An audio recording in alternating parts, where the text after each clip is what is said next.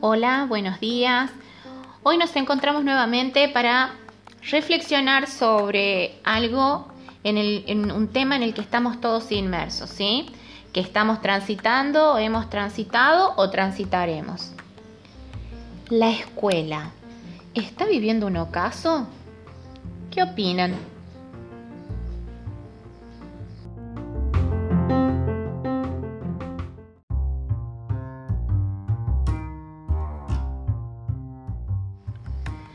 Bueno, yo recordando mi experiencia en el colegio, teníamos una vaga idea de cuando comenzamos, por ejemplo, la secundaria, ¿sí? ¿Qué experiencias son las que nos motivan a poder hoy reflexionar sobre nuestro paso por la escuela secundaria? Todos los que somos ya 40, cercanos a, tenemos una historia totalmente diferente y con brechas generacionales a la actual secundaria. Eh, bueno, contando un poco de esa experiencia se notaba una, una, forma muy estricta de impartir conocimiento. Era justamente eso, impartir conocimiento. No teníamos la posibilidad de interactuar con los docentes, éramos solamente meros escuchas de este contenido que solamente ellos manejaban. Y también esto nos llevaba a que pensemos que la escuela es el único lugar donde pueden salir ciudadanos cultos. La escuela es el espacio para compartir las experiencias, las ideas, los gustos. Em, estaba todo muy estandarizado, era todo dictatorial. entonces, ¿el ambiente de la escuela era un ambiente grato por ese lado? No, pero sí, en nuestra etapa adolescente todos necesitábamos estar con nuestros compañeros, era nuestro espacio para compartir, para conversar de nuestros temas particulares, para ir generando esta diferenciación con el adulto. Y es así como llegamos a que pensemos en los últimos años de nuestro paso por la escuela secundaria, analizábamos todas las instituciones, ¿no? Y llegábamos a la conclusión de que todos los procesos que estábamos viviendo eran súper importantes para nuestra trayectoria como alumnos universitarios. Entonces teníamos una mirada muy particular de la escuela, la analizábamos como institución nosotros trabajábamos muchísimo con lo que tenía que ver con otros eh, lineamientos y problemas de instituciones a lo largo de los tiempos. Por ejemplo, en la época de los 60, de los 70, ¿cuál era la problemática de la institución? ¿Qué buscaban los adolescentes de esa época? Eso también fue un tema para nosotros poderlo hablar adentro de la escuela. Recuerdo con mucho cariño a la profesora de historia. La profe de historia, ella odiaba las guerras. Ella no quería que habláramos de guerras, no analizamos ninguna guerra a lo largo de los cinco años, pero sí tenía una visión mucho más abierta de cuáles habían sido las revoluciones a cargo de los jóvenes siempre, ¿no? Qué algo llamativo, qué algo bueno, qué algo que nos inspiró en la secundaria era historia.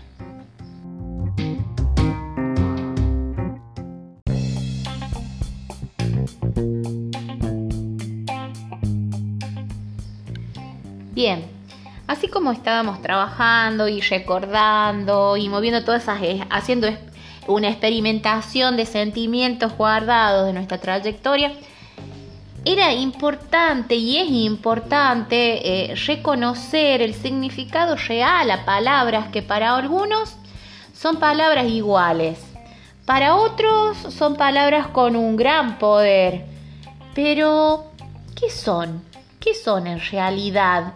¿Qué es para vos que estás escuchando ahora?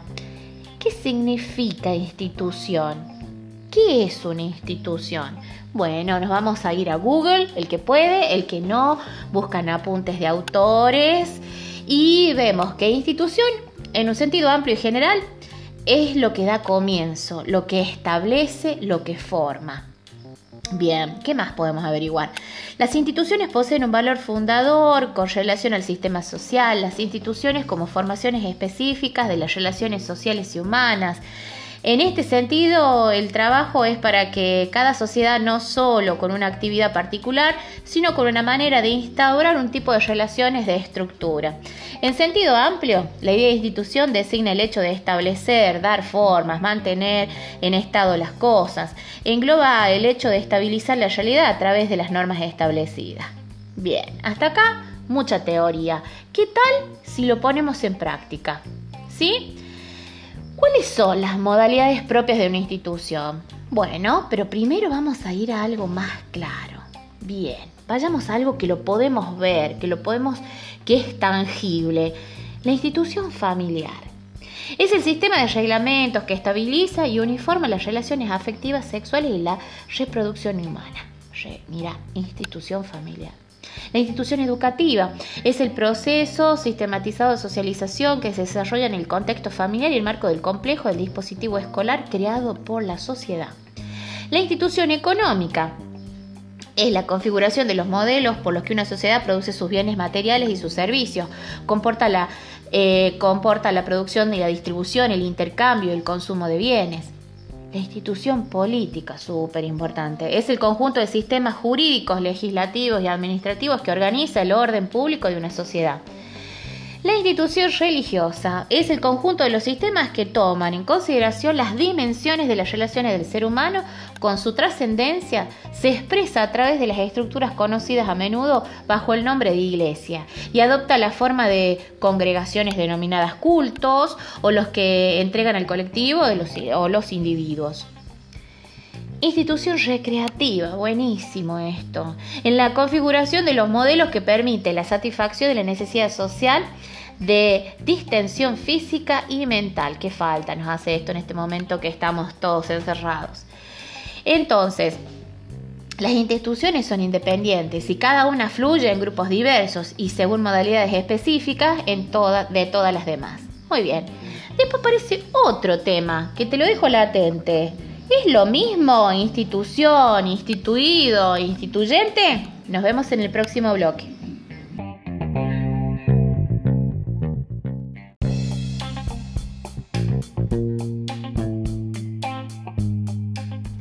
Bien, de nuevo, ¿y ahora pudiste averiguar? Entonces, ¿es lo mismo institución, instituido, instituyente? No, veamos.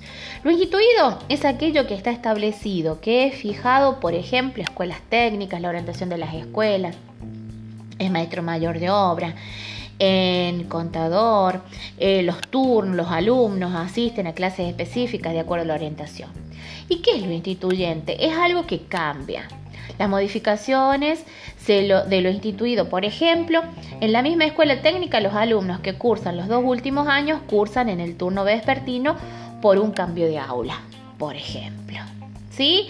Entonces es eso, no los confundas, ¿ok? Son iguales, comienzan con la misma letra, pero no son lo mismo.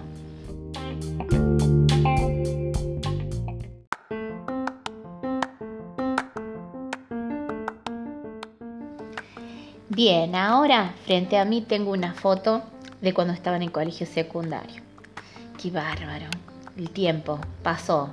Pero bueno, son hermosos recuerdos, ¿sí? Y acá surgen en mí ¿qué son los rituales? ¿Qué son rituales? ¿Son cosas que uno hace asiduamente? ¿Son eventos esporádicos?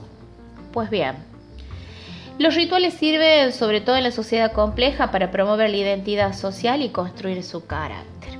Es como si el dominio del ritual fuese una región privilegiada para penetrar en el corazón cultural de una sociedad, en su ideología dominante, en un sistema de valores, así como decía Damata.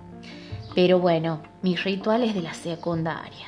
Bien, rituales con respecto a los actos, ¿sí? Todo formadito, que actualmente pasa igual, tomando distancia del compañero, escuchando los eh, discursos protocolares, la formalidad en los actos eh, que referían a fechas patrias, ¿no? Que todavía esto se sigue manteniendo. Em, un ritual que aún veo es el tema de los recesos, de los recreos, ¿sí? Eh, la vorágine con la que los chicos salen al patio es igual antes, hoy y esperemos que no sea así el mañana. porque quiere decir que no estamos disfrutando de ese espacio de ocio, de esos minutos de ocio donde se tiene que recrear la mente después de un largo tiempo de haber estado concentrado. Pero bien, retomando este tema de los rituales, recuerdo algo también, bueno, como contamos antes, estamos cerquita de 40. Hablamos de los años de secundaria, ¿no? Yo creo que pasé por tres gestiones gubernamentales y en todas siempre recaía la eh, remodelar, repensar la secundaria. Bien, comencé con notas, eh, notas numéricas, pasé a conceptos y terminé con letras. Esas fueron mis clasificaciones. Eh, pero bueno, actualmente esto está más estabilizado. Bueno, si hablamos de la actualidad, no podemos dejar de lado que estamos pasando por un momento de pandemia, en la cual desde el 16 de marzo hasta el lunes pasado, de 9 de noviembre, eh, teníamos aislamiento social y obligatorio. Em, esto llevó a repensar la escuela, cómo, cómo, la escuela se trasladó a cada uno de los hogares, literal. Eh, pero bueno, dejo eso un poquito y vuelvo a lo mío, ¿sí? Estoy viendo esta foto que está espectacular, en donde me veo en un acto del colegio, todo el mundo con su uniforme prolijamente acomodado, uno atrás del otro. Eh, um, así que como les contaba, mi última nota fue una S. ¿Quieren saber qué era S o qué era igual a S? Era un 10. Sí, chicos, era un 10 era súper, súper inteligente. Tenía puras S en mi última libreta. Pero bueno, ahora les cuento un poquito más.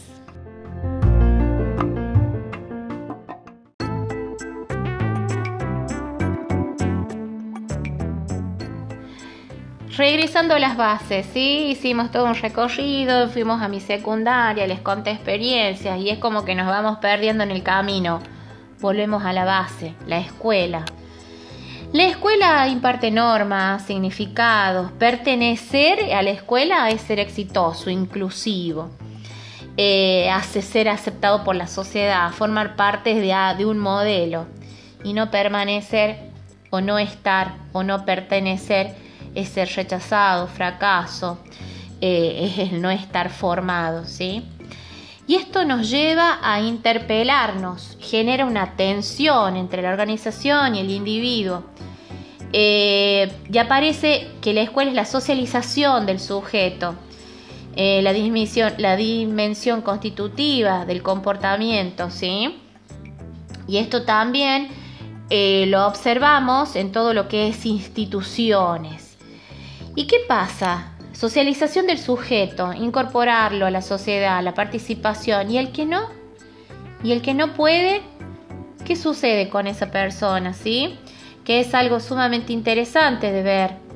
Eh, es por eso que quiero compartir con ustedes una experiencia.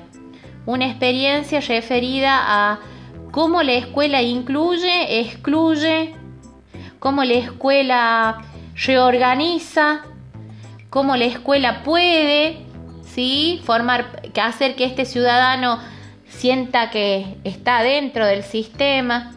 Bien, todo eso lo vemos en un ratito.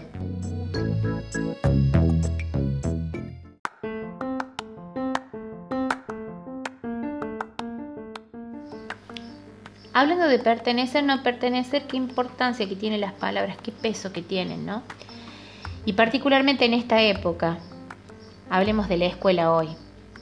¿Es un lugar físico o un lugar virtual? ¿O es un lugar? Bien, la institución en el ámbito por excelencia para comenzar el cambio, ¿no? El lugar para poner en tensión igualdad, desigualdad en la escuela, esto nos lleva desde la modernidad y la posmodernidad. Es la reestructuración de los roles del docente, el alumno, las prácticas áulicas, el mundo moderno liberal y la formación fabril de los alumnos. La posmodernidad refiere a la sociedad inmersa en un mundo globalizado donde la tecnología avanza, avanza y la escuela tradicional pierde interés y adeptos. Y en este y en pos de esto, los chicos en el medio. Equidad o igualdad. La escuela imparte normas, significados, pertenecer, como dijimos anteriormente, éxitos, inclusiones, aceptaciones, formaciones, ser moldeado. No pertenecer es rechazo, es fracaso, es deformación. Analicemos la escuela. La escuela debe tener una mirada sobre las relaciones entre los sujetos y la sociedad eh, que, que, generan conflictos y estos conflictos entiéndase como cambios. ¿sí? Estas crisis generan cambios y siempre es para mejor. La atención. Formación de ciudadanos cultos, la no transposición didáctica, la falta de ayornamiento hacia las nuevas tecnologías, el cuestionamiento del método. La escuela sin costuras. La escuela actual es un periodo, en este periodo de pandemia es un lugar sin espacio y sin tiempo y esto nos responde. ¿La escuela tiene un espacio físico? No. Este aprendizaje sin costuras habla de los flipped classroom, es la clase invertida. Habla del manejo de la tecnología, del acercamiento de la tecnología. Y con esto quiero leerles algo y con eso me despido. Eh, es una poesía de Carlos Killar. Educar, enseñar, evaluar. Educar el currículum de las escuelas, dicen, evaluar a los alumnos sobre todo, pero también a los maestros, a los directores, a las familias. Incluso evaluar la evaluación, dicen. Todo el tiempo, cada vez más, a cada instante, sin casi poder hacer otra cosa, sin poder enseñar. Pero si evaluar es irremediable, cuando evaluaremos el currículum de los canales de televisión y el de las sociedades secretas y el de las industrias del consumo y el de las publicidades y el de los gobiernos, después de todo y antes que nada, nuestra vocación o deseo o intención o profesión, o como bien se llame, es la de enseñar y no la de evaluar. Gracias. Esto ha sido todo por hoy. Espero que nos veamos en mi próximo podcast.